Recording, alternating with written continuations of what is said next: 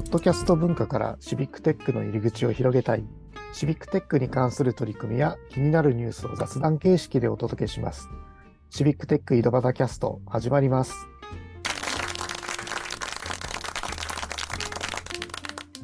ということで、えっ、と、新春コラボ企画そして、えっ、と、今日は、えー埼玉の太田と、コード法仙台の川上でお送りします。はい、よろしくお願いします。よろしくお願いいたします。えーとですね。じゃあまあ、お互い、えー、シビックテックとの始めたきっかけ、関わりとかについて、えーお話お願いします。はい。えっ、と、シビックテックを始めたきっかけは、えー佐藤さんに誘われて入ったっていうところがきっかけになりまして、それまで、あの、 Code for Japan さんの存在とか、 civic tech って言葉もあんまり知らなかったっていう状態で、えー、と勢いであ手伝いますっていう感じで入ったっていう感じです。ただ私 IT 業界結構長くいまして思い起こすとあのたまたま仕事で、まあ、某自治体さんの通報システムっていうのを作ってまして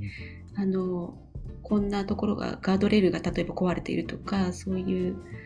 ものとかあとリコール情報とかを通報するみたいなサービスを作ってたこともあるのでそれも今思うとシビックテックの一つの形だったのかなっていうのを思い出したりしました。なんかやっぱそうね、社会課題とかに関係のあるところとか、公共とかを考えるようなとこだったのかなっていう気がしますね。ちなみにそれってやっぱり、ね。佐藤さんと始めたのっていつ頃なんでしたえっと、2018年が最初のあの形ですね。その後、社団法人化したっていう形になります。最初はだから、その、保育園マップとかをやったっていうふうに聞いてます。あそうですね。保育園マップを作りたいっていうのが最初のきっかけで、まあ、その後たまたまそのオープンデータデーのイベントを仙台で開くっていう機会がありまして、その時にまあいろんな方に集まっていただいて、まあ、保育園の課題そのものっていうものを、うん挙げていただいたっていうイベントをやりました。その時あの会議室の壁両面にチームに分かれてポストイット貼っていったんですけど、結構壁が全部埋まるぐらい本本当にいろんな課題が出ていて私はちょっと子供いないんですが、まあ、ほとんどの方が子育てされていた経験がある方だったので本当にたくさんの課題があるんだなっていうのを実感しました。えその時って何人ぐらい声かけて参加したんですか？その時は確か30人ぐらい参加されたイベントで、ほとんどが女性の方が多かったんですけど、はい、なので結構あのシニアな方も若い本当に子育て中の方もいろいろいらっしゃったんですけど結構皆さん昔を思い出されていろんな課題を話していただいたって感じですね。太田さんは子育てはされてらっしゃるんですか？ああ、いや、子育てもしてませんし、まあ、え結婚はしてないんで、そうですね、だから、そう、でも、あの、結構最初からの活動っていうか、シビックテックとかに触れたあたりでですね、まあ、自分は2013年頃に、あの、2013年にオープンストリートマップの活動に触れたのが、あの、このシビックテックとかの関わりきっかけかなと思って、なんか、その、やっぱりあのみんなで地図を、まあ、地図っていうデータを作って、えっ、と、まあ、自由に使えるようなものをみんなで作っていくっていうところにすごく惹かれていて、で、そうやってあの、まあ、地図を書いたりすることをやってるうちに、あの、 Code for Japan っていうのがなんかできて、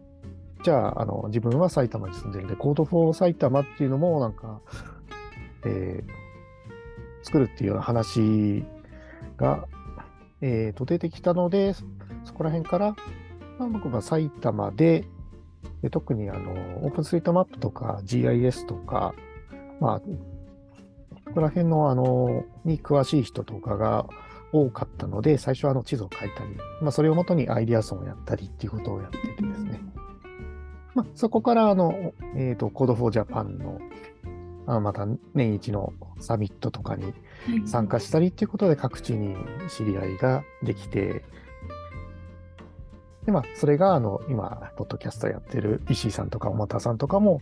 結構その2014年ぐらいから、えっ、と、知り合っていろいろ、あの、リアルで会ったりして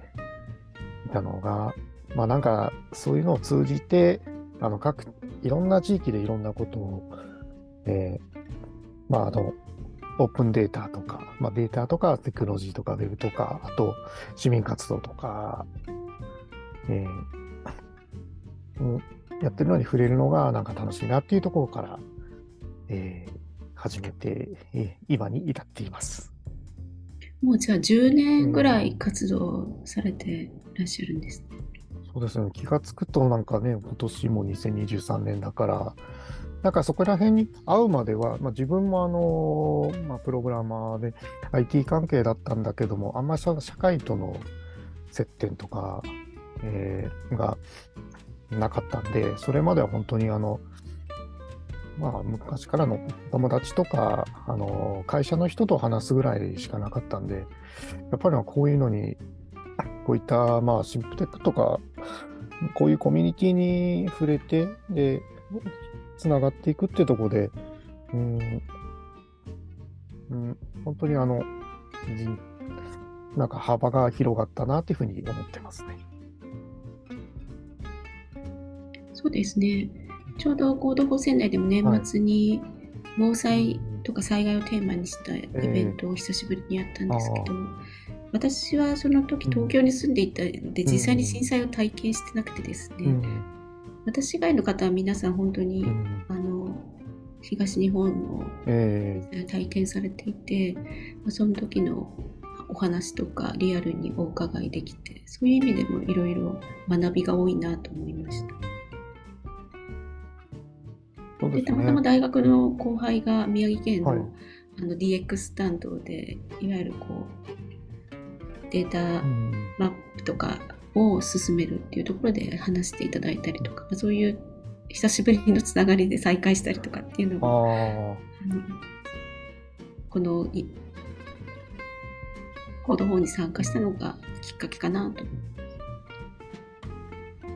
なんかね、そういったところで、本当にいろんな人に出会うことができるとか、あの、ね、違った角度から、えー人との、あの、活動とかが知り合えるっていうのが、なんかこのシビックテックが 特にそうですけど、うん、なんかその活動の魅力っていうか、今でも続けてる原動力だだなって僕も感じてます。そうですね。本当にそういう意味ではこう回を重ねるごとに発見があるなとえ思います。はい。なんかポッドキャストもこれがなかはいったら、話したりすることは絶対ないだろうなと思って、ね。もうずっと聞くもんだと思ってたので、はい、すごいいい体験になりました。いや、僕もなんかね、ポッドキャストを収録してはいるけど、まあ、やっぱりこの始めたきっかけって、こう、やっぱシビックテックで石井さん、太田さんに会ったところから始まって、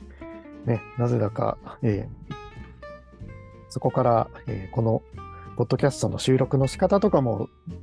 ちょっとオンラインイベントで、ね、話したりして、で、それがまた仙台でも、えーこう、着々と毎月、えー収録、更新されていってるっていうところが、うん、なんか感慨深いなと思ってます。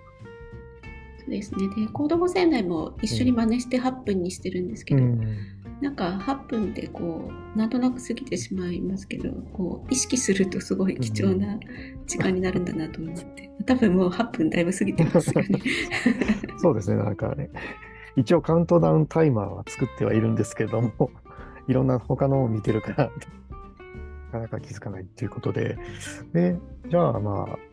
そうですね、まあそのシビックテックとかポッドキャストをやってて、じゃあ今一番やってみたいことって、どういうことありますか？今やってみたいことそうそうやってることとか、うん、活動に関わることですか？そうですね、シビックテックとか。そうですね。なかなかあの結構いいろんな方々の手イベント手伝ったりとかして、あのこういク系マップ以降、自分たちで自主的に何かこうアウトプットするっていうところがあまりできていないので、ちょまあ、イベントをきっかけにまたあの実際に形にして提供できるものを作れたらいいなと思っています。